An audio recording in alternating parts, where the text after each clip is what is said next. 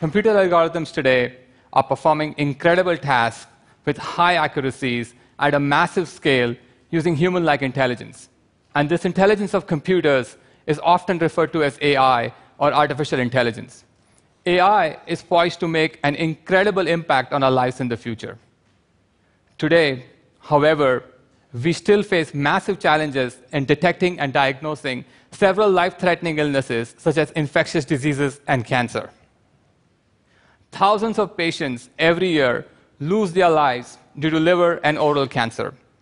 Our best way to help these patients is to perform early detection and diagnosis of these diseases. So, how do we detect these diseases today, and can artificial intelligence help? In patients who unfortunately are suspected of these diseases, an expert physician first orders very expensive medical imaging technologies such as fluorescent imaging, CTs, MRIs to be performed. Once those images are collected, another expert physician then diagnoses those images and talks to the patient.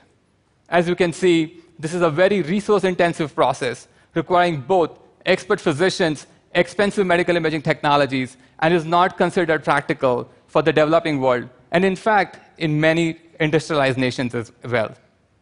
So, can we solve this problem using artificial intelligence? Today, if I were to use traditional artificial intelligence architectures to solve this problem, I would require 10,000. I repeat, on an order of 10,000 of these very expensive medical images first to be generated. After that, I would then go to an expert physician who would then analyze those images for me.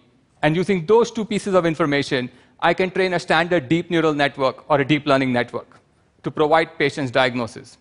Similar to the first approach, traditional artificial intelligence approaches suffer from the same problem large amounts of data, expert physicians, and expert medical imaging technologies.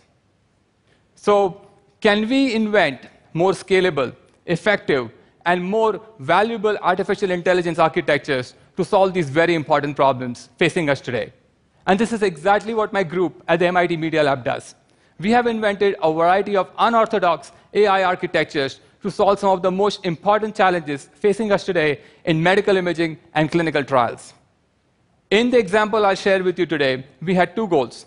Our first goal was to reduce the number of images required to train artificial intelligence algorithms. Our second goal, we were more ambitious. We wanted to reduce the use of expensive medical imaging technologies to screen patients. So, how did we do it? For our first goal, instead of starting with tens and thousands of these very expensive medical images, like traditional AI, we started with a single medical image. From this image, my team and I figured out a very clever way to extract billions of information packets. These information packets included colors, pixels, geometry, and rendering of the disease on the medical image. In a sense, we converted one image into billions of training data points, massively reducing the amount of data needed for training. For our second goal, to reduce the use of expensive medical imaging technologies to screen patients, we started with a standard white light photograph acquired either from a DSLR camera or a mobile phone for the patient. Then remember those billions of information packets? We overlaid those from the medical image onto this image, creating something what we call a composite image.